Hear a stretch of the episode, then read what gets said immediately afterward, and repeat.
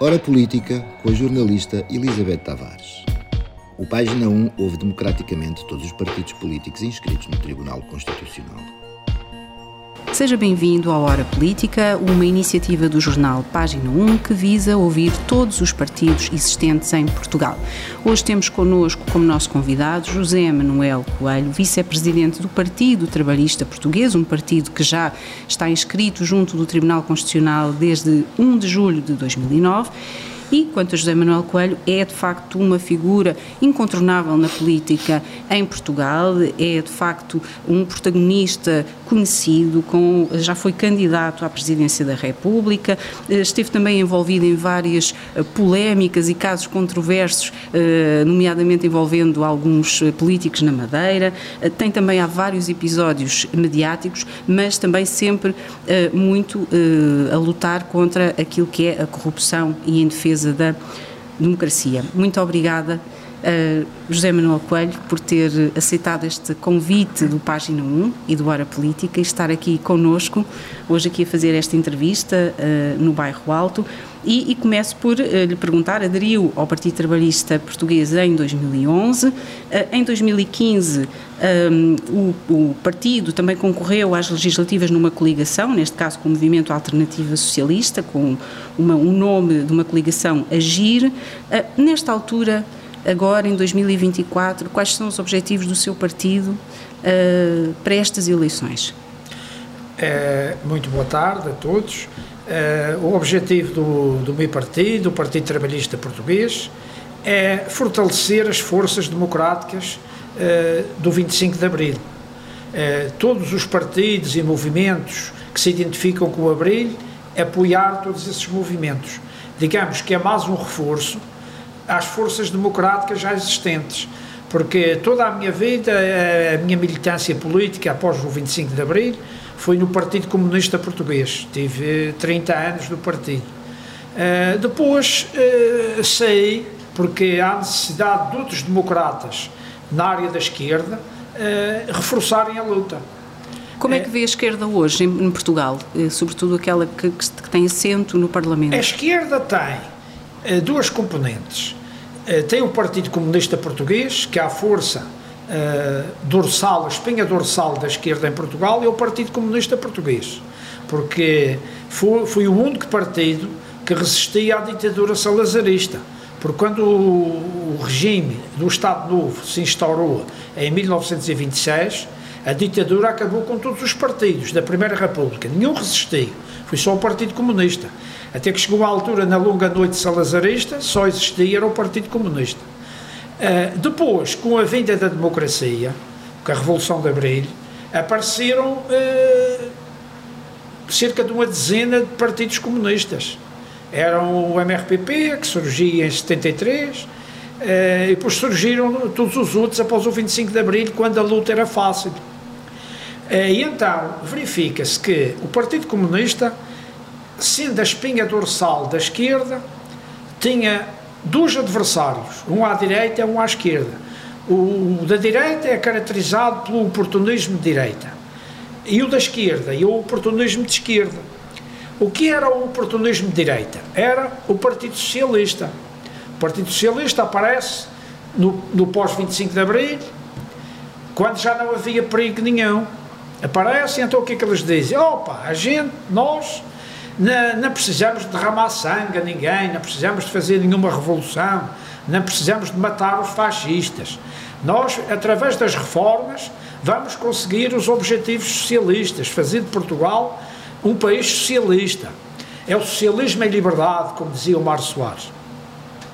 Não esqueçam que o Mário Soares, antes de fundar o Partido Comunista em França ou na Alemanha, Partido Socialista. Partido Socialista. O Mário Soares fundou o Partido Socialista, junto com, com os amigos que estavam exiliados em França e na, na Alemanha, é, mas fundaram na clandestinidade, fundaram no, no exílio, exílio, no exílio. E o Partido Comunista cá lutava dentro do país. Lutava mesmo dentro do país de uma forma clandestina e tinha muita gente presa, no, no portanto, nas prisões fascistas. É, mas então, o, qual era o que é que dizia após o 25 de Abril o Mário Soares? Que é o tal oportunismo de direita. Ah, nós não precisamos tirar a liberdade ao povo, o país é um país livre, liberdade, vamos conseguir o socialismo em liberdade, não é preciso derramamento de sangue, nada, pronto. Aí surge aqui o oportunismo de direita. Mas o oportunismo de esquerda é todos os partidos esquerdistas. Foi o DP, o MRPP, o Partido Marxista-Leninista, o, o FER, eh, todos aqueles que apareceram. Uh, as brigadas revolucionárias, tudo isso.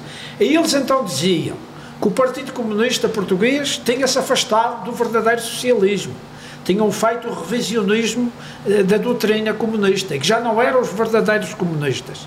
E que então os verdadeiros comunistas, os puros, eram eles. Era o MRPP, era a FEC, era o DP e todos aqueles esquerdistas que eles diziam que eles iam restaurar a doutrina comunista e fazer a revolução. E que a revolução tinha que ser violenta, tinha que haver derramamento de sangue, tinha que haver prisões, os fascistas tinham que ser presos. Era aquele oportunismo de esquerda. E ambos eles eram inimigos do Partido Comunista Português, eram adversários, pretendiam derrubá-lo. E depois é o esquerdismo, pequeno burguês, que tinha origem na pequena burguesia, que não aceitava a hegemonia da classe operária, que estava toda com o Partido Comunista, criaram os seus partidos comunistas. Mas atenção, numa altura que já não havia perigo, que já não era perigoso. Já era seguro. Já era seguro trabalhar. E aparece o Partido Comunista, que realmente é um grande partido da esquerda uh, e dos valores do socialismo. E então, como eu mais tarde acabei por ver que na Ilha da Madeira, uh, derivado ao caciquismo, derivado a, a, ao atraso cultural do povo, o Partido Comunista tinha muita dificuldade em, em avançar. Nós já, estamos, já estávamos lá a lutar há 40 e tal anos e o partido não elegia nem uma junta de freguesia, nem nada, só conseguia um deputado ao Parlamento Regional com muita dificuldade e ainda hoje mantém que foi um antigo sacerdote católico que aderiu ao Partido Comunista através de umas lutas sociais que ele fez, foi perseguido, depois aderiu ao Partido Comunista e graças a ele temos um deputado, mas é muito difícil. Porquê? Porque existe o anticomunismo primário, que há aquelas ideias estereotipadas que são falsas, eh, que portanto os caciques põem em circulação é daquele tipo, os comunistas ainda comem criancinhas e pronto. A desinformação. A desinformação. Ora, é, como as pessoas é, não têm informação política, Uh, são enganadas pelo, pela comunicação social lá da Madeira. E algumas, em certa altura, nem sabiam ler, não é? Portanto, Sim. estamos a falar de uma altura também. Não, e agora ainda há 100, ainda há 100. Portanto, eu saí do Partido Comunista, foi quando aderi a este partido. O Partido Trabalhista tem uma sigla diferente e, e tínhamos mais sucesso. Por exemplo, eu tive o sucesso de eleger três deputados à Assembleia Chegaram Legislativa da Madeira. A, a quarta força política, o Partido Trabalhista Português, a quarta força na política Madeira, na Madeira. Chegou a ser, chegou a ser. Uh, depois, é claro que não conseguimos segurar essa vantagem, uh, que entretanto apareceram, uh, apareceram outros protagonistas, nomeadamente o Paulo Cafufo, do Partido Socialista, lá da Madeira, e roubou-nos, digamos, digamos assim, o nosso eleitorado. Mas agora está em convulsão a, a, cena política na Madeira, não é? Pois está, aquilo está em convulsão, porque o grande problema da Ilha da Madeira, ou da região autónoma da Madeira, é os oligarcas. Porque quem manda no governo, e mesmo no principal partido da oposição, são quatro oligarcas que existem lá na, na região. É o Dionísio Pestana, que é o dono dos, dos é o maior hoteleiro da ilha. É o senhor Avelino, uh, Avelino Farinha, que é, é o dono da maior empresa de, de, construção de obras públicas. E também é um grande hoteleiro. Tem, construiu o maior hotel do país, foi o Hotel Savoy, no Funchal. Depois tem outros protagonistas, tem o, o magnata dos portos, que é o Luís Miguel de Souza, que ele uh, é, é, o homem que domina os portos da, da região autónoma. Toda a mercadoria que entra na região autónoma e sai é através daquele grupo económico. E é curioso porque o grupo funciona sem pagar um cêntimo pelo uso do porto e, e do, dos equipamentos de descarregar navios. É um bom negócio. É um negócio, exatamente. É um favoritismo que tem ali. E depois existe o, o grupo do, do Jaime Ramos, que é, ele tem várias empresas, não é verdade, é sócio de várias empresas, tem um grupo económico, que também vive à sombra do orçamento regional da Madeira. Uh, o que, portanto, eles não precisam ter clientes privados. Uh, essa, essas duas grandes empresas, como as empresas do Jaime Ramos e as empresas do Avelino Farinha, não, eles têm clientes privados, mas não precisam, porque basta o, o governo para lhe dar as obras que eles querem, que eles mandam no governo, para ter eh, emprego todo o ano para, para, as suas empresas, para a sua, para a sua facturação anual. Uh, portanto, digamos, existe ali uma oligarquia, que é um grupo de grandes empresários que dominam o aparelho político e dominam o aparelho judicial. Eles compram toda a gente, com o dinheiro compra toda a gente. E afeta também depois a cena política. E depois, na cena política, o que é que eles fazem? O maior partido da oposição é controlado pelo oligarca dos portos e pelo Avelino Farinha. As rádios são controladas pelo grupo do, do Sr. Jaime Ramos. E o, outro senhor, o senhor Dionísio dos Hotéis, é que domina o Centro Internacional de Negócios. Uh, é, que, é que orienta o Centro Internacional de Negócios da Madeira. Portanto, a economia está toda na mão daqueles senhores oligarcas. E depois, eles, por influência que têm, também controlam o aparelho de justiça. O que é o aparelho de justiça? É a Polícia Judiciária, o Ministério Público e, eh, e os tribunais da comarca. Todos os juízes, ou quase todos, eh, estão subservientes e estão no bolso destes senhores. Uh, e então. Mas agora que... as coisas estão. Não, não está a mudar nada. Não está a mudar. Uh, eles têm sempre as rédeas daquilo. Porque foi preciso a Procuradora-Geral, Lucília Gago, mandar à Madeira, numa expedição, digamos, permita-me a expressão, num avião da Força Aérea, cento e tal uh, agentes da Polícia Judiciária, inspectores e especialistas em contabilidade pública, uh, para irem aprisionar os documentos, os computadores, os Portanto, não acredita que vá acontecer algo que vá não, sair não, daqui? Não vai, porque não vai, porque repare, eles têm tanto poder que já compraram o juiz, o tal juiz Melo. Eles compraram. Embora o juiz não gostasse da procuradora que estava a, a conduzir o processo, ele não gostava por causa daquelas denúncias que ela tinha feito de assédio sexual e molestava uh, as senhoras que trabalhavam lá no tribunal. Ele foi castigado, ele não gostava da senhora. Mas a par disso, ele foi comprado, porque ele estava ali em mãos com os dois maiores empresários uh, da Madeira. Portanto, isto não vai dar em nada, no não dá, opinião. Não dá, porque eles prenderam o Avelino Farinha, é o maior empresário de obras públicas na Madeira, e não tem só o império dele lá, já tem em vários países, já se internacionalizou. E tem o outro senhor que é o Custódio Correia, que é um grande empresário de Braga, que enriqueceu uh, à sombra do regime madeirense meteoricamente. Ora, eles estiveram ali 20 dias, foi o tempo mais que suficiente para, através dos seus advogados e homens de mão, subornar os juízes. Isso, isso, eu não, não vi eles darem dinheiro, mas a minha convicção é a mesma convicção de milhares de madeirenses que têm a prestar na aberta. Então o senhor é acusado de desviar milhões e do orçamento regional, portanto, o, o Pedro Calado e o Miguel Albuquerque foram acusados e provou-se isso, desviar milhões para dar ao, empresário. E recebem luvas. E essas luvas é através de quintas, que depois o grupo começou a construir na Ponta Delgada, para o presidente do governo e tal. Depois há as contas telefónicas, eles a fazer os negócios, foram apanhados com dinheiro é, é, Mas mesmo assim não vai sair um resultado? Não, não vai, porque o juiz não vai, não diz que não tem matéria criminal. Não vai haver condenação? Não ou... vai, não vai. É, é, porque dali não sai nada. Que vai ficar inconclusivo. E vai avançar para a prescrição. Mas, para os portugueses, para os madeirenses, que têm os olhos abertos, tem, nós temos a convicção que o juiz foi comprado. E como é que vê estas situações, e também olhando aqui para o continente, a nível nacional, como é que vê estas situações, quase 50 anos cumpridos do 25 de Abril, que é um tema que também gosto, aliás, hoje tinha uma, uma conferência de imprensa aqui em Lisboa convocada precisamente sobre a questão do 25 de Abril. Quer falar um bocadinho sobre isso? Exatamente, olha, é, o que quero dizer aqui aos nossos rádio-ouvintes da página é que eu tive a felicidade de assistir ao 25 de Abril.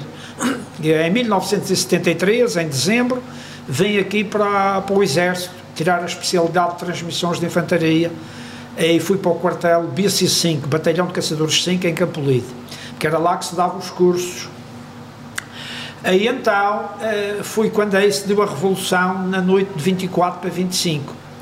E então aquilo começou assim no, na, nas casernas dos militares, o, eh, o, tinha dois batalhões operacionais e tinham os instruendos. Mas nós, que éramos instruendos, não sabíamos que ia-se dar o 25 de Abril, que eles não nos diziam. Só quem sabia eram as tropas operacionais.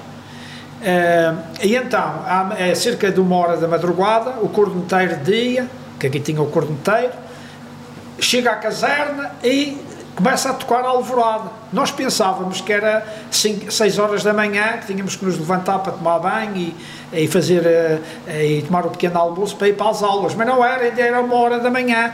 E então era para nós nos pormos a pé, uh, buscarmos as armas, vestirmos a roupa de, de, de trabalho a irmos para a ferramentaria para receber as munições. Nós não sabíamos o que era.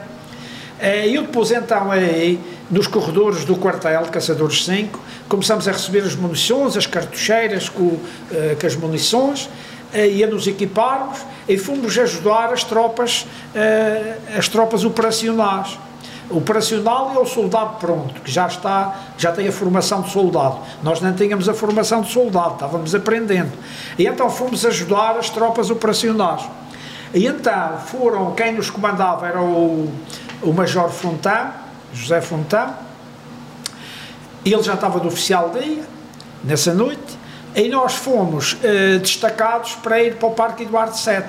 Acompanhámos as tropas operacionais para o Rádio Clube Português, para tomar o, o, para fazer a segurança do Rádio Clube Português que ia dar a senha da, da Revolução uhum. e fomos, o outro batalhão nosso foi ao quartel-general do Governo Militar de Lisboa, fica em São Sebastião da Pedreira, tomar o quartel a tomar o quartel e depois o resto da, dos efetivos eh, ficou distribuído ali pelo Parque Eduardo VII, na Rua da Artilharia 1, as Amoreiras, Rua do Salitre, até metade da Avenida da Liberdade e então qual era a missão? Era prender a PSP, porque a PSP representava um perigo, um perigo sério, porque eram homens uh, treinados no, no manuseio de armas e, e, portanto, podia ser perigoso para a Revolução. Então, o nosso trabalho consistia também em prender a polícia. Uh, nós chegávamos ao pé do, do, dos guardas e dizia ao nosso. Uh, para os desarmar, não é? Desarmar, tirávamos a pistola e o cacetete e trazíamos eles presos nos jipes. Tínhamos um jipe e íamos transportando eles para a sala do soldado, que o oficial dia metia eles lá na sala do soldado. Uh, é preciso ver, nessa altura, a, a cidade de Lisboa não era como hoje, era muito policiada. A polícia nessa altura estava por todo o lado era a polícia e, o, e, os guardas noturnos. Portanto, sentia essa tensão nessa era, noite. Portanto, é? a polícia nem só percorria todas as ruas de Lisboa durante a noite e durante o dia, que era 24 horas por dia, uh, para combater a criminalidade, certo, que era a capital do país, mas também para reprimir e, e ver se havia alguém que se mexesse contra o Estado Novo. Porque na altura até era proibido um grupo de mais de quatro pessoas não podia estar junto. Se a polícia interceptasse, mandava as pessoas se espalhar, podia ter um grupo mais de quatro pessoas. E, portanto, havia. Esses, a, a polícia era muito presente nas ruas de Lisboa e era um perigo. E nós prendemos a polícia. Chegámos, era a volta das, do meio-dia, já tínhamos a sala do soldado para aí com 200 homens presos. E não tínhamos comida para eles. Porque, entretanto, não soltámos, porque o comando-geral da PSP não se rendia, estava fiel ao Salazar, assim como a GNR, que depois foi cercada aqui, cercada no lar do quarto, mas não fomos nós. O nosso quartel só se cingia àquela área. Desempenhou-se papel importante. E nós tínhamos um comandante, que era o Tenente-Coronel Vinhas, o tenente-coronel não dormia no, no quartel, dormia fora. Tinha a família em Lisboa, dormia fora. E, e, quando chegava de manhã, todos os dias, era da praxe lhe prestarem as honras militares. O Praça da Guarda gritava às armas, depois saíam os praças da Guarda, todos, a corrida, perfilhavam, apresentavam as armas e tinha uma banda de música que tocava uma, uma marchinha, uma marcha, para o fascista entrar. Ele entrava. Mas nesse dia, o, o motorista que trazia o comandante parou, que há ali não está a Universidade Nova agora, tem aquele portão principal. Onde tinha convocado a, a Eu tinha convocado a conferência de imprensa hoje. Uh, chega o, o, carro do comandante, ele sai. E nada. Sai do jipe e eu pus de pé, estava à espera das honras. Quando o Praça da Guarda dá um passo em frente, apresenta a arma e diz que, uh, que, ele, que o senhor oficial dia vinha falar com ele. E ele diz: e as honras? Ninguém sabia para lhe prestar as honras. O, o senhor oficial daí era o, o Major Fontão, José Fontão, já lhe dá voz de prisão. Ele já ficou preso. Uhum. Depois, o que é que acontece? Mais tarde foi motivo de chacota outra coisa. Havia lá um senhor velhote, que era o, o Sargento Vasconcelos. Ele já tinha 80 anos e era o dirigente do Serviço Postal Militar, porque o Exército tem os seus serviços postais separados do civil. 80 anos. É, o senhor tinha 80 anos e dirigia o Serviço Postal Militar, mas ele era agente da PID, era informador da PID, que ele estava lá metido, porque era para espiar os militares, ver o que, que os oficiais diziam, os praças, porque muita malta falava contra a guerra colonial, havia panfletos clandestinos que apareciam nos corredores, e ele estava ali para espiar, para saber. E então de manhã o, o, o tal senhor Vasconcelos chega de manhã também para, para o serviço, que ele chegava de manhã, daí oito e meia, chegava para o, que era para, para o SPM, o Serviço Postal Militar. Fui preso também, o Major Fontão deitou-lhe a mão é, e então, é, achamos esse caricato, o pobre homem já velhote, mas era mau, porque ele era da PID, ele era um homem que não apostava, informava tudo.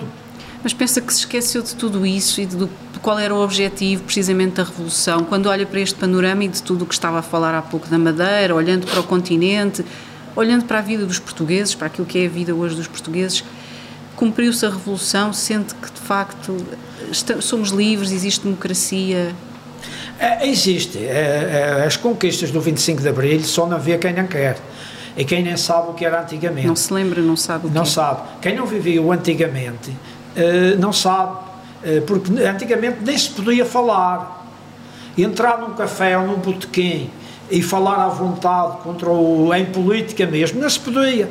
Nem sequer se podia comentar a guerra do Vietnã comprar um jornal, comprar o século, o Diário de Notícias de Lisboa, que eram os jornais grandes, jornais da altura, vinha eh, notícias da guerra, do, da guerra do Vietnã e tal, daqui da lá, os comunistas que os americanos matavam, nem isso a gente podia comentar eh, num botequim, porque alguém informador da PIT podia informar que estava ali uns tipos a falar de política, homem ou mulher, não podia comentar. Mas olha que hoje existe censura, está é um bocadinho mais sofisticada mais com as novas tecnologias. É, nas novas tecnologias. E a maior censura que existe atualmente são os tribunais.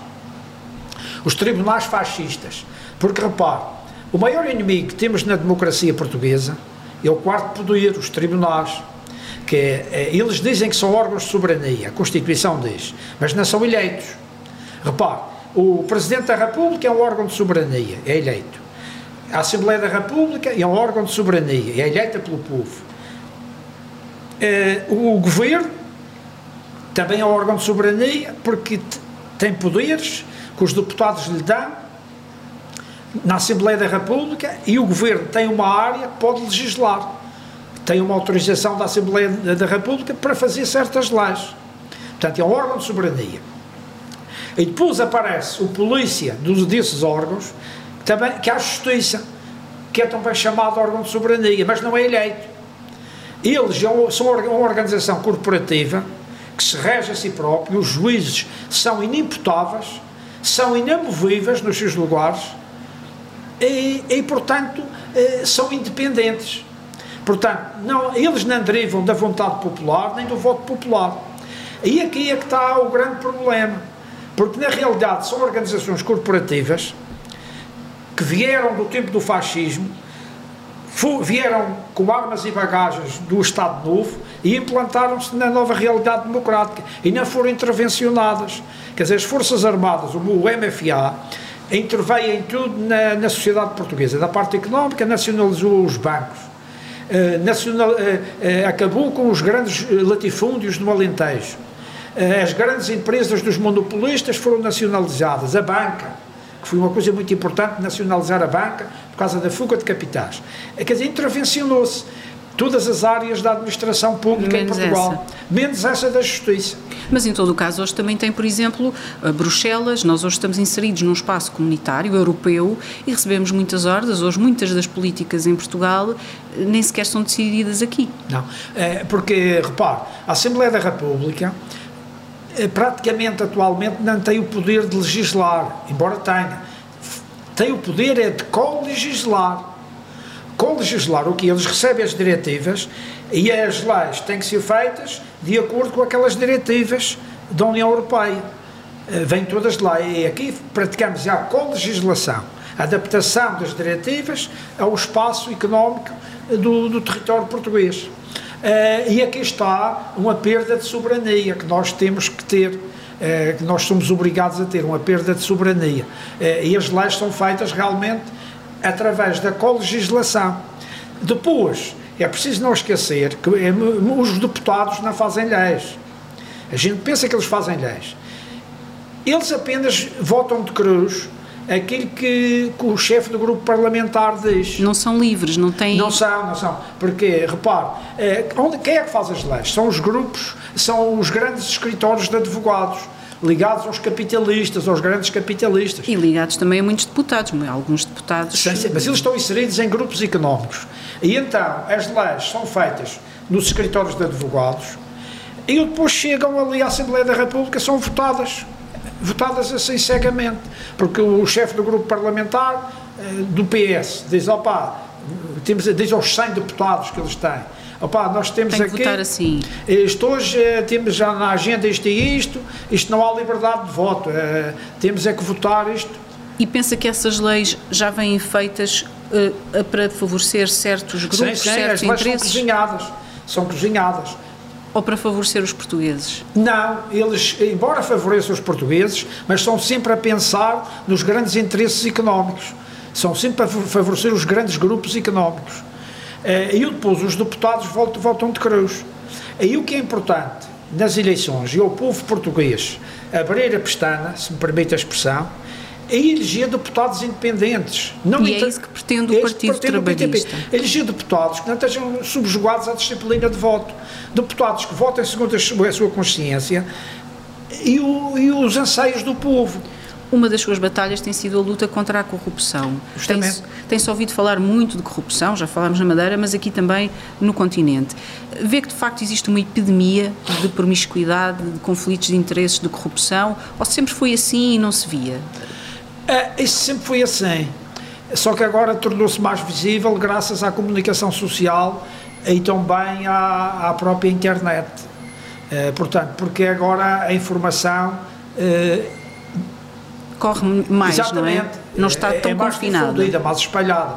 Repare, no, no- mesmo no aparelho salazarista do Estado Novo havia corrupção. Sem dúvida nenhuma que havia. Mas como não havia liberdade de imprensa, tudo era censurado, não se sabia. E agora sabemos. E agora, o que é que acontece? O grande capital domina os grandes jornais. O Expresso, domina a SIC, domina a TV, são grandes grupos económicos. A CMTV, também um grande grupo económico. Eh, O Público, eh, que é do senhor eh, da SONAI, pronto. São grandes órgãos de informação. Eles até são bastante liberais e, e dão notícias, porque há muitos, se não foram a publicar, um publica. Mas todos eles têm comentadores e jornalistas que são servis ao grande poder económico. Sente isso, sente que facto, eles estão ali para escrever artigos de opinião e dar opinião e escrever para denegrir as forças democráticas. Aliás, esses grupos e essas televisões têm comentadores também que são políticos, e vimos o caso do Pedro Nuno Santos, não é? que esteve antes a ser comentador, não é? Pois, mas claro, eles são comentadores, eh, mas são tendenciosos. Eh, E muitas vezes não dizem a verdade, dizem parte da verdade, ou deturpam a própria verdade e fazem opinião. Eh, E então, ao fazerem opinião, eh, deturpam a opinião dos portugueses, Porquê? enganam os portugueses. Porquê que pensa que fazem isso? Qual é o... porque são tão sub- subservientes ao poder económico. Porque repare, hoje um diretor de um jornal pode ganhar 5 mil euros por mês, dirige o jornal. Eh, um redator principal ganha os 5 mil euros. Quem é que paga? O capitalista da Sonai, o senhor de, eh, do, do Expresso, como é o nome dele, o Balsemão. Eh, pronto, ora, um jornalista que está ali a ganhar 5 mil euros por mês, ou 4 mil euros, ele está bem. Ele não vai arriscar a sua, a sua, a sua carreira profissional eh, tentando fazer uma reportagem que o patrão não goste. Fazendo o trabalho que é jornalismo. Que é jornalismo. É? E então eles fazem autocensura. E essa autocensura leva a ser uma informação domesticada, controlada. Depois, o que é que acontece? O, toda aquela informação que não é domesticada, que não é controlada, já tem um inimigo principal, que é os tribunais, que eles têm eh, o Código Penal fascista, foi introduzido em 1982. Eh, e então o Código Penal fascista foi introduzido e tem o artigo 184, que é, o, é o, a penalização pelo crime de difamação, injúria, ofensa ao bom nome. Aí depois tem o artigo 185, 186, 187, e um deles fala ofensa à pessoa coletiva. Se o jornalista for denunciar um, uma junta de freguesia que está tendo uma atitude suspeita, a junta de freguesia pode pôr um processo à pessoa coletiva. Se o jornalista for denunciar uma empresa, um hoteleiro rico, que não paga os trabalhadores ou que não paga as horas extras, se for lá para a porta do hotel, ele põe um processo de difamação à pessoa coletiva. É, aí depois, isso o que, é que leva, o que é que acontece? É, tem os juízes, que são da sua maioria reacionários e fascistas, também ganham bem. Eles o que é que fazem? Condenam o jornalista ou o ativista político. Olha, você está condenado a pagar uh, uma indemnização àquele senhor empresário, àquela senhora empresária, por difamação e ofensa ao bom nome. E depois o, a pessoa está em maus lençóis. Uh, se aquilo transita em julgado, se ele não tiver sucesso no recurso, ele acaba sendo condenado, transita em julgado e fica sem os bens, fica Aliás, sem o património. E tem o caso, por exemplo, do falou em ativista, o Paulo Moraes, que também tem sido uma voz em Portugal na luta contra a corrupção processos. e que tem muitos processos sempre tem, tem. exatamente por essas questões. Também que é uma forma também de perseguir as pessoas e intimidar. E intimidar. Uhum. E é por isso que é, começam a surgir em Portugal é, blogs, é, jornais clandestinos, tal como havia no tempo da ditadura. Porque no tempo da ditadura. mas ciência, estamos em 2024. Mas é necessário. Porquê que é necessário? Porque o poder fascista dos tribunais não foi erradicado Repare, o sistema fascista dos tribunais funciona pior que os juízes do, do futebol. Eh, a Comissão, a Comissão Central de Arbitragem tem um organismo que fiscaliza os árbitros, quer dizer, acompanha as arbitragens. Há um jogo importante, tem aqui um árbitro da primeira categoria que vai arbitrar um jogo da primeira divisão, que é um jogo de importância. Ele não pode errar. Se ele cometer muitos erros, tem uma comissão de observadores que vai ver e vai analisar se os erros forem grosseiros, aquele árbitro não está em condições de exercer, de arbitrar jogos importantes. É Ele vai, vai para os regionais, ou vai para os jogos da Inatel, aqueles jogos menos importantes. Não pode arbitrar um jogo de importância da Primeira Liga, é porque tem os observadores. Ora, não existe esse sistema no aparelho judicial. O aparelho judicial, cada juiz é um órgão de soberania, ninguém lhe vai à mão. Ele pode cometer a maior alarvidade, a maior injustiça. Aliás, eles não fazem a justiça, eles aplicam a lei, que é diferente. Não, o juiz não está para fazer justiça, está para aplicar a lei. Mas quem lei, é que faz a lei? A lei são os políticos. Pronto, os juízes funcionam como os juízes do tempo do Hitler. No tempo do Hitler, a Gestapo e os juízes eh, nazis, eles o que é que diziam? Nós estamos a cumprir a lei. O judeu, olha, você tem que fechar a loja, você não pode ter a loja aberta. Porque há uma lei que é proíbe que o judeu não pode ter a porta aberta. Ou seja, o que diz é que barbaridades podem ser cometidas Exatamente. quando se cumpre a Por lei, exemplo, não é? O judeu não podia ter carro, até nem podia ter bicicleta.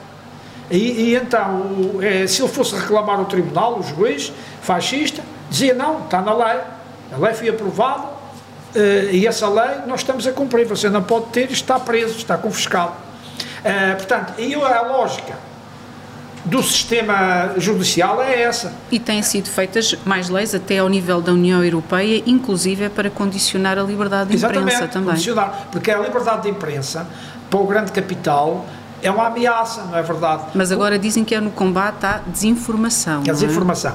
É? Está bem, a desinformação é um facto. Que também existe, sempre existiu, também existe, aliás, mas é? o, o leitor, o ouvinte, consegue sempre distinguir uh, o trigo do joio. Como é que a gente consegue saber a verdade?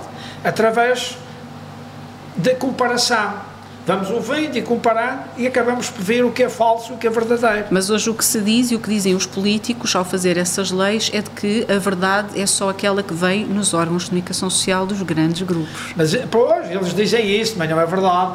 Porque isso no passado não era verdade. E atualmente também não é verdade. Muitas vezes são os órgãos independentes e até semi-clandestinos ou clandestinos que trazem a informação verdadeira. Que repare, no tempo do Salazar, nós aqui em Portugal, se quiséssemos saber o que, passava, o que se passava no país, tínhamos que ir a um hotel e comprar os jornais franceses ou ingleses. Uh, tínhamos que comprar o Times uh, de Londres, o Daily Telegraph, o Le Figaro, a Paris Mates. Uh, tínhamos que comprar aqueles jornais ou aquelas revistas para saber o que se passava cá. Porque Lisboa tinha os correspondentes da imprensa estrangeira que sabiam do que se passava e faziam as notícias.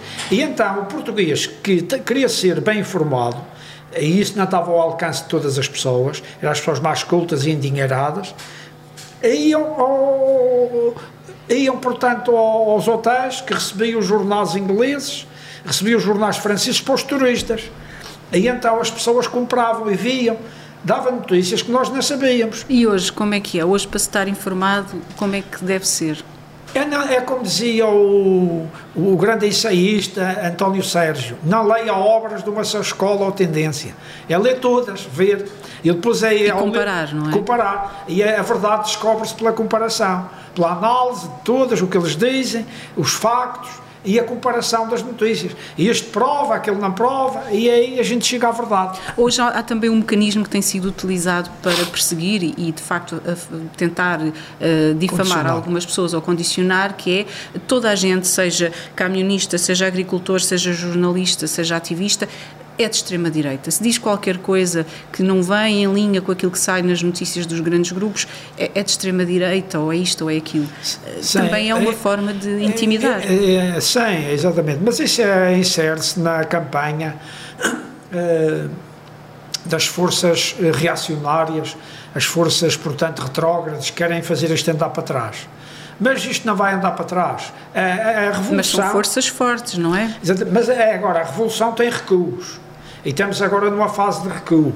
Portanto, as forças do derivado à corrupção, eh, que é mais que muita, e que os órgãos de informação difundem amplamente, e depois não tem consequências nos tribunais, não tem consequências na punição. Eh, acabam os processos inconclusivos, Uh, prescrevem. Prescrevem, este caso da Operação Marquês. Pronto. Andam anos, nunca mais leva, acaba. E depois aquilo leva ao descrédito da democracia e do sistema político. Mas aquilo é propositado, que opor as forças da direita surgirem, ah, isto é uma anarquia, isto o país não chega a lado nenhum, isto é só ladrões e tal, vamos acabar com a corrupção. E atenção, as pessoas aderem, porque estão a ver que a corrupção é visível. Uh, eles o que é que fazem? Ah, pá, vai-se aderir a estas forças da direita, queremos é um Salazar, isto tem que vir aqui é um Salazar.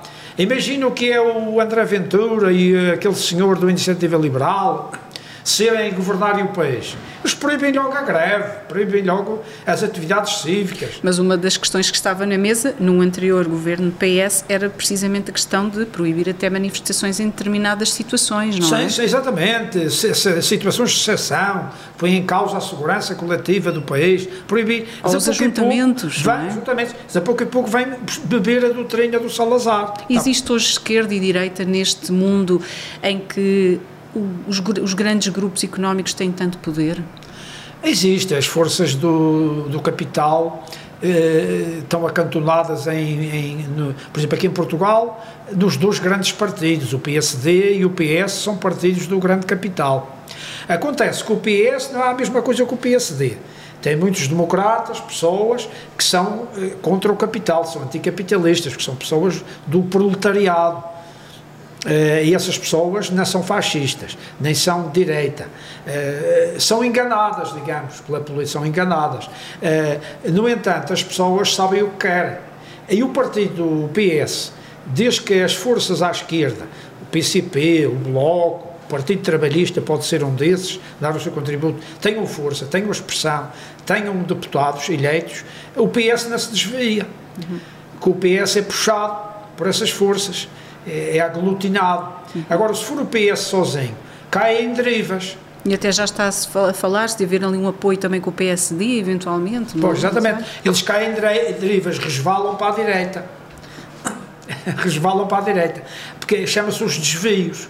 E os desvios sempre foi uh, um perigo e foi uma realidade em todas as organizações humanas. E estamos nessa altura em que pode haver mais desvios? Pode, exatamente. Se o Partido Socialista uh, for, tiver nova maioria, ele vai resvalando para a direita. Ou se a esquerda não tiver força suficiente, ele pode chegar a entendimentos tipo Bloco Central com o PSD. Resvala para a direita. E Mas se as é forças positivo. democráticas que estão no PCP, que estão no Bloco, que estão no LIVRE, por exemplo, no, no Partido Trabalhista, se nós elegermos deputados, tivermos força, tivermos expressão, nós conseguimos puxar o Partido Comunista, o Partido Socialista para os ideais de Abril. Conseguimos puxar. Há uma coisa que se costuma dizer também muito, que é a questão do voto útil e, e também depois temos, obviamente, a questão da abstenção. Uh, porque, o que pode dizer aqui aos nossos ouvintes, aos nossos leitores, porque que uh, deveriam votar no seu partido, no Partido Trabalhista? Exatamente, porque é o seguinte. Que propostas tem? As propostas, o que é que pode trazer? As propostas é o, a melhoria das condições de vida dos portugueses. Uh, por exemplo, nós pertencemos à União Europeia, mas temos salários baixos. A maioria das pessoas, o salário não ultrapassa os mil euros. E uma boa parte dos trabalhadores e trabalhadoras recebe o ordenado mínimo. E as pensões As também? pensões são miseráveis, são Sim. pessoas a receber 280 euros, uhum. a receber o rendimento de inserção, porque nunca descontaram, a receber uh, uh, reformas que não ultrapassam os 500 euros. E depois vão à farmácia, gastam a parte. E as rendas, muitas as vezes, rendas é? são quem elevadas. não tem casa a pessoa já não tem dinheiro para comer. Um reformado assim como uma pessoa que ganha um ordenado mínimo, chega a meio do mês, já está a contar os tostões. Há muitos portugueses hoje a viver sem dignidade. Exatamente, sem dignidade, abaixo, abaixo do, do limiar de, do de limiar pobreza. aceitável de pobreza. E agora o que é que acontece? As pessoas andam, circulam na cidade, não tomam-se café, já não comem o cibulo na pastelaria, já vão à barraca, já compram duas ou três coisinhas, passam fome em casa. Uh, faz, e temos muitos sem abrigo também. Muitos sem abrigo também. Pronto. Uh, a nossa luta para essas pessoas uh, fazia com que eles tenham reformas decentes, fazia com que tenham salários decentes. Não se pode aceitar que um cidadão que trabalha todos os dias empobreça. Ele não pode andar sem dinheiro, não se pode aceitar isso. quer dizer, Portanto, a pessoa que não tem trabalho, que vive do, do, do, do, subsídio de desemprego, a gente aceita que essa pessoa recebe uma quantidade muito, muito fraca de, de apoio, anda pobre. Mas não se pode admitir que uma pessoa que trabalha todos os dias, que sai todos os dias de casa para trabalhar, chega a meio do mês já não tem dinheiro.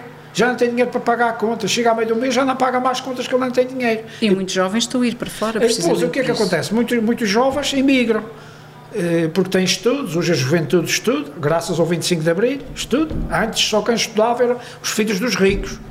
Eles estudam, vão para fora, porquê? Porque vão ganhar três vezes mais do que em Portugal. Depois falta a mão de obra aqui e recebemos os imigrantes com I, que são aqueles que vêm do Bangladesh, que vêm dos países lusófonos. E trabalhar aqui nas cozinhas, na construção. em todo lado, em todo muito lado. bem, acho sim, bem, sim. porque os, os portugueses imigram, saem daqui, essa mão de obra tem que ser substituída.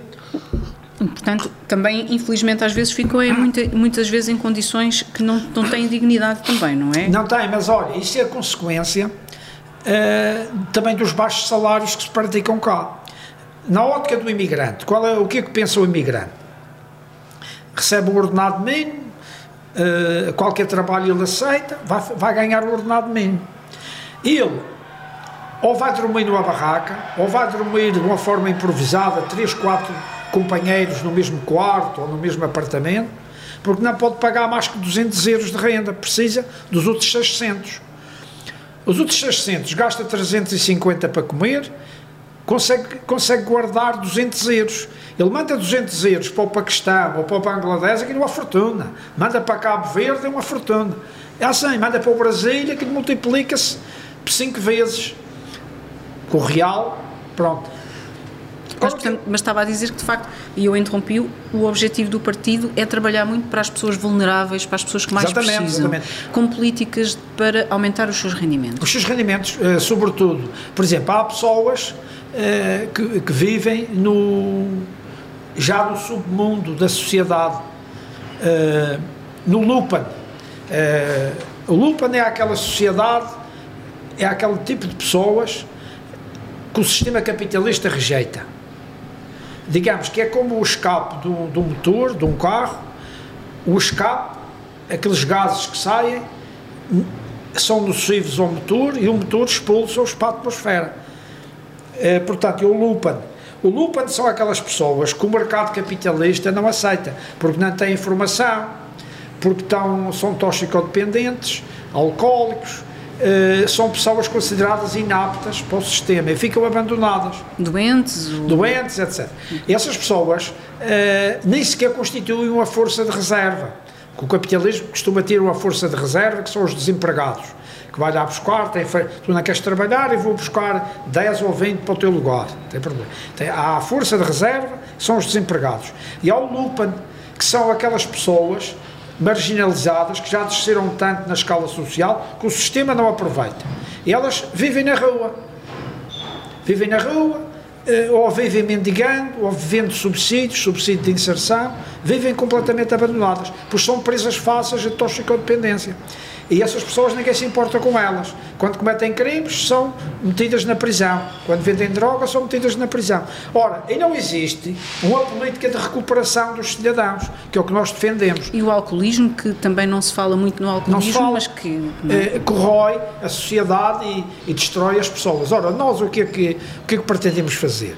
É fazer com que o próximo governo tenha um ministério só para cuidar das pessoas que vivem em situação de pobreza, abaixo do limiar da pobreza, que se dedica a isso. Uh, criar programas de reinserção social. que está um bocadinho à margem, não é? Uh, as pessoas estão à margem têm que ser tratadas, têm que ser cuidadas, uh, têm que ser recuperadas, digamos assim, e uma boa parte delas são recuperadas para a economia. Sendo exemplo, que faz falta essa política mais humanista. A gente não pode aceitar que haja as prisões cheias de delinquentes que às vezes não são crimes graves, são roubos, são tráfico de droga, e aquelas pessoas estejam ali só fechadas. Onde aquelas pessoas deviam ter, é, através de um programa de reinserção social, uma formação académica, uma, informa uma formação eh, eh, profissional, eh, desintoxicação quando eles já estão doentes por tráfico, pela, pela droga, essas pessoas têm que ser recuperadas. Aí depois, quando acaba as penas, serem restituídas à sociedade civil com condições para trabalhar. Porque o que se passa, o, quando eles soltam os, o, as pessoas que cumprem as penas, abandonam-nas. Portanto, há um abandono. Há um abandono das pessoas. O cidadão chega cá fora desamparado com o estigma de ter andado preso. E depois ninguém lhe dá trabalho. Ele tem que voltar outra vez à mesma prática, à mesma vida. E depois cria-se ali um círculo vicioso. Ainda se gasta dinheiro nisso, gasta-se dinheiro em tanta coisa, menos nisso. E na reinserção das pessoas. Não tem capacidade depois de, de entrar no mercado de trabalho. Não, mercado rejeita. Porque repare, eh, a pessoa vai trabalhar, eles olham para a pessoa, a pessoa tem mau aspecto, não faz a barba, se é uma senhora, não vai ao cabeleireiro, não tem dinheiro, está, tem os dentes por arranjar. Eles olham na cara que a pessoa que está marginalizada e não dão, não dão trabalho. A pessoa é estigmatizada, é, é ostracizada e fica o abandono, entrega a si própria. Tem que voltar à mesma coisa. O que é que nós. Essas pessoas têm que ser ajudadas. Portanto, o partido defende políticas para essas para pessoas. Essas pessoas um ministério exatamente. específico, um departamento no tem governo. Tem que ter um ministério que só, que só se ocupe disso. Uh, como existe o Ministério do Ambiente para tomar conta do ambiente. Porque entende rios. que é uma emergência social, entende que essa questão é, é uma emergência social? É, é uma emergência, porque a sociedade não pode ser sã quando uma parte dela vive estigmatizada, vive abandonada. Com a sociedade democrática, não se pode aceitar que haja eh, homens e mulheres, cidadãos, a, a dormir nas ruas. Crianças, e crianças jovens. também. Não se pode aceitar isso. Eh, não se pode fazer como avestruz, que põe a cabeça na areia e o corpo todo ao vento, e a cabeça na areia para não ver. A tempestade de vento está a vento, a avestruz faz um buraquinho na areia, mete a cabeça lá e espera que a tempestade passe. Não podemos fazer isso. Nós temos que ter uma atitude proativa.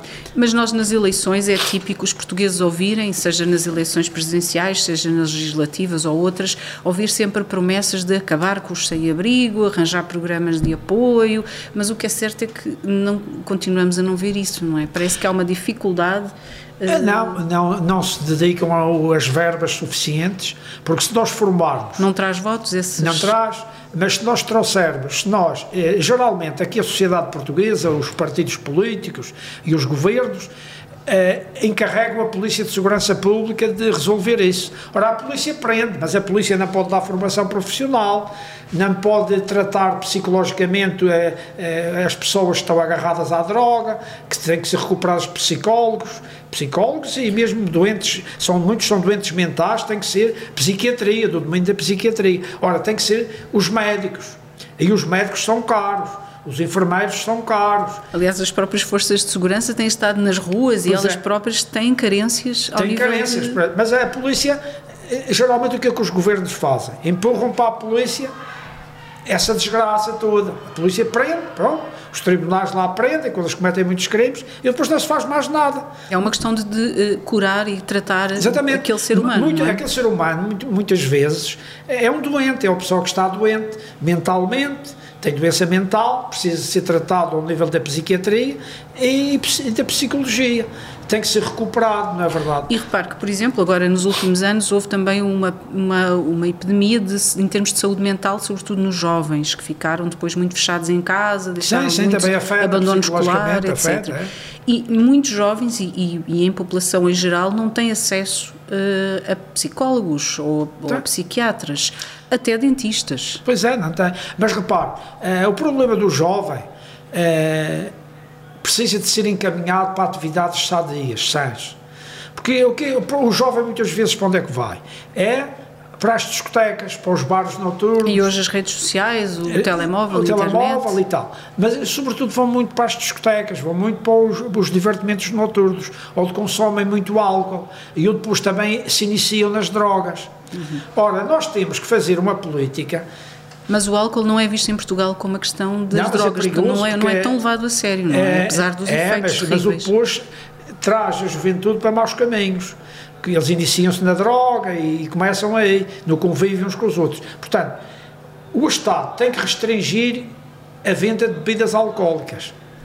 Não pode fazer como nos Estados Unidos se fez na lei seca, mas pode dizer todos estes bares noturnos encerram à meia-noite. Não podem estar abertos até às quatro da manhã. E onde as pessoas, os jovens andam bêbados às quatro da manhã, vão para casa já tudo bêbados, jogar garrafas para um lado e outro. Não pode ser. Uh, uh, portanto, uh, e menores, não é? Menores, exatamente. haver as atividades económicas nos bares noturnos, entrar na discoteca, no, no bar noturno e ver quem são os consumidores. Está o jovem a consumir, pede-lhe o bilhete de identidade. Ó oh, oh menino, oh menina. Não há fiscalização. Que idade é? é que tem? Uh, tem que haver fiscalização. O senhor que anda a vender ao balcão, desculpe, você vendeu aqui bebida alcoólica ao menor e, e perguntou-lhe a, a, a, idade dele.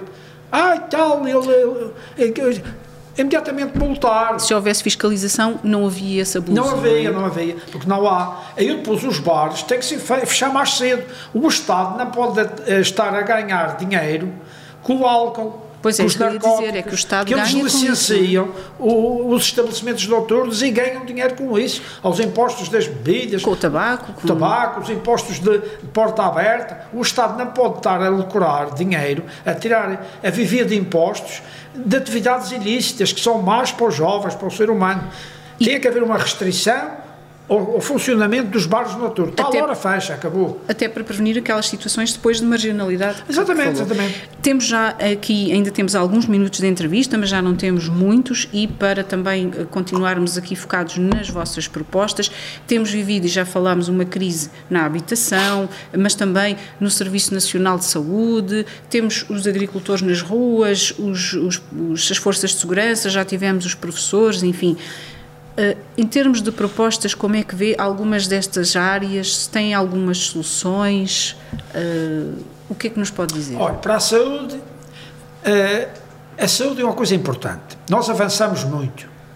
Porque antes do 25 de Abril, a saúde era só para quem tinha dinheiro. Uh, um negócio de ser tratado de graça, ir a umas urgências e ser tratado de graça, ser atendido 24 horas por dia, a pessoa adoece em casa, vem os bombeiros buscar, isso é um luxo. Antes do 25 de Abril não era assim, era só para quem tinha dinheiro. Quem não tinha dinheiro morria em casa, ia, ia, ia, com tratamentos paliativos. Ou seja, hoje chora-se de barriga cheia. Exatamente. É claro que o, o Serviço Nacional de Saúde, tendencialmente gratuito, tem carências, obviamente tem carências. Precisa de mais médicos, mais profissionais e eles não abundam, porque muitos vão para a reforma e outros vão trabalhar para o estrangeiro. Mas temos que criar condições económicas e atrativas para atrair os profissionais, haver mais profissionais. E tem de haver também fiscalização no ato médico, porque há muitos hospitais no Serviço Nacional de Saúde que o médico eh, trata é de arranjar clientes para a sua clínica privada, faz concorrência desleal. Aí eu depois há hospitais em que o médico não tem controle biométrico.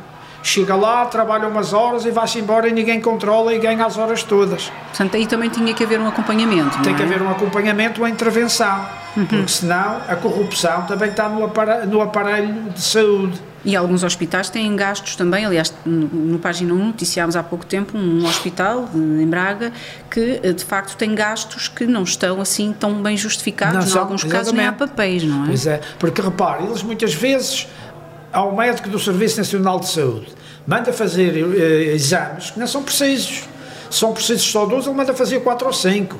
E ele depois não tem no hospital público os exames, manda fazer ao laboratório privado. O utente tem que ter dinheiro para pagar, se não tem, não faz. Tem que fazer. Portanto, há ali uma concorrência desleal. E isso tem que ser fiscalizado. e na ser. habitação, tem alguma proposta eh, que, que possa falar? Como é que vê esta atual crise? Acha que é passageira? Já está aqui há algum tempo, em todo o caso. A crise é, não é passageira. A crise é, está patente e, e, e, é permanente. Portanto, a habitação, o Estado tem que, como a Constituição garante esse direito, o Estado tem que fazer habitação social, construir, como se fez aqui nos anos 90, para se acabar com as barracas que havia à volta de que Lisboa. Havia muitas, é verdade. Tudo isso, fazer, fazer habitação. Porque ao haver oferta de habitação do Estado pública, o preço do privado baixa mas tem muitos estrangeiros também a comprar. Uh, pois tem, mas há lugar para, para todos. Há lugar para todos. Se houver habitação social, eh, cooperativas de habitação, o Estado criar institutos de, de, habitação, construir, fazer habitações a custos controlados, onde a pessoa possa pagar uh, para ter o seu apartamento, a sua casa. Isso é uma forma de, de acabar com a crise da habitação. Porque a gente tenta alugar uma casa no, no setor privado é, os preços estão empolados, que muitos imigrantes, muitos imigrantes endinheirados, muitos turistas vêm para cá e compram. É, ora, nós não podemos impedir o funcionamento do mercado, mas podemos intervir, desequilibrar a balança. Ora, se houver uma oferta pública muito grande de habitação, os próprios, os próprios imóveis privados, os senhorios, são obrigados a baixar o preço, porque não têm clientes. É, isto é tudo ou, a lei da oferta e da procura. Por Portanto, exemplo, vai equilibrar. Não? Vai equilibrando. Por exemplo, se há aqui um, um grande, uma grande cadeia de supermercados que vende os produtos a X, aparece outra que vende mais barato e tem mais oferta, os outros tendem a baixar porque tem que se igualar, tem que seguir as regras do mercado, senão, senão morre. Estamos aqui a aproximar do final da entrevista e além das legislativas, há depois outra, uh, temos a seguir já as europeias. Uh, o vosso partido tem ambições também nas eleições europeias? Ah, nós temos ambições, que se nós não tivermos ambição, uh, a nossa luta acaba, não é verdade? A gente não pode, temos que sonhar. O nosso partido é um partido de utopia. É tornar o impossível possível, a utopia. É não aceitar como natural aquilo que se vê todos os dias. Revolucionário é isso. Não aceita como natural aquilo que vê todos os não dias. Não se conforma. Não se conforma, como diz o Berto Paulo de Brecht. Uh, e, portanto, o, nós vivemos um pedaço de utopia e transformá-la em realidade. Por exemplo, eleger um deputado ao Parlamento Europeu é preciso para aí 200 mil votos. É claro que é utópico conseguir essa votação toda. Mas não perde a esperança. Mas não se perde a esperança. Se a gente pode, é possível, basta os portugueses quererem. Portanto, aqui, através do, do Página é uma maneira de chegar a, a, centenas de milhares de portugueses. E eles podem muito bem acreditar em nós e na nossa luta e, e votar. Isso não é impossível. é caso, difícil, mas não é impossível. E no caso de José Manuel Coelho, que também já tem 71 anos. já, já lá vai andando. O que é que o mantém com este panorama aqui, com esta atividade política, a querer intervir e a querer mudar as coisas? O que é que o move para querer continuar a intervir?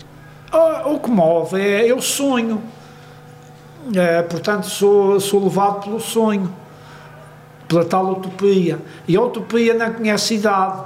Portanto, é um, é um sonho que é imaterial e que se apodera da mente do, da pessoa. E que sonho é esse? É um sonho para o país? É uma sociedade sem classes. É uma sociedade onde não haja exploração do homem pelo homem. Isso é o objetivo principal. Mas nós não podemos cair no erro do Partido Socialista Partido Socialista canta a internacional, de pé ou vítimas da fome, de pé não mais senhores. Portanto, eles cantam a internacional, depois não levam à prática. Quando vai à prática, há um desfazamento, um afastamento do ideal, do ideal comunista, Vão à missa, mas não praticam. Exatamente, não pratica. Ora, o nosso objetivo, como partido eh, de esquerda e partido de abril, é recentrar a luta, no, eh, digamos, nos ideais do socialismo, de, o fim da exploração do homem pelo homem, a construção científica da sociedade, onde não haja exploradores nem explorados. A senhora jornalista ainda há pedaço referiu no flagelo dos sem, sem abrigo, as pessoas marginalizadas e tal. Pronto, é uma sociedade sem pessoas exploradas, sem pessoas, porque é as pessoas que caem, eh, digamos, na indigência, são marginalizadas pelo sistema, o sistema cria. E era sobre isso que acha que se deveria falar agora quando vierem as grandes comemorações do, do 25 de Abril, os 50 anos? Era Sim, sobre isso que se devia falar? Falar ao de cima, voltar ao de cima eu ainda hoje estive lá em cima em Caçadores 5 exatamente para voltar a isso, porque esses valores estão esquecidos. É, a, é, os jovens de hoje não sabem o que é o 25 de Abril. O 25 de Abril, para a maior parte dos jovens, é uma marca de cigarros. Aliás, já há correntes no estrangeiro e há alguns artigos publicados que dizem que para aplicar determinadas políticas das alterações climáticas, etc., se calhar a democracia não é muito boa, se calhar é preciso repensar a democracia. A democracia faz-se todos os dias e é passível de aperfeiçoamento, pode ser repensada, é revisível, porque é como diz o, o, Gaston Bachelard, o grande filósofo francês, a ciência é revisível e a, e a, a política é uma ciência.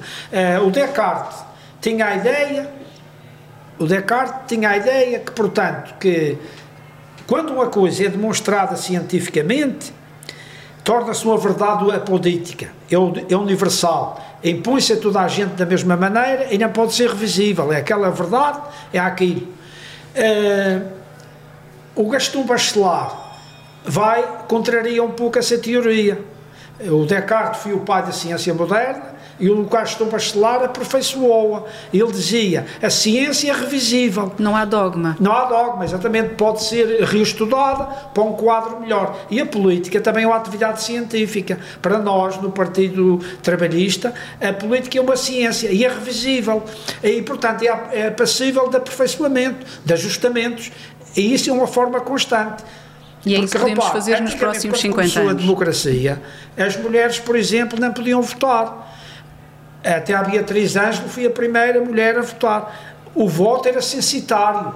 Tínhamos que ter certa quantidade de propriedades em nosso nome. Tinha que ser um proprietário. O, o, o, pobre não votava, era só os senhores. Depois as mulheres também não votavam. Passaram a votar, passaram a ter os seus direitos, a sua liberdade, graças também ao 25 de Abril que libertou a mulher. E, e hoje a mulher trabalha como homem, trabalha igual, salário igual, tem direito, tem os seus direitos, é um cidadão. Portanto, é para aperfeiçoar. É para aperfeiçoar. Continuar a aperfeiçoar. É para aperfeiçoar. José Manuel Coelho, muito obrigada mais uma vez obrigado, obrigado. por ter aceitado este convite do Hora Política e do Página 1. José Manuel Coelho, eh, vice-presidente do Partido Trabalhista Português, hoje nosso convidado na Hora Política. Muito obrigada. E um agradecimento também aos nossos ouvintes e aos nossos leitores. Até Muito obrigado.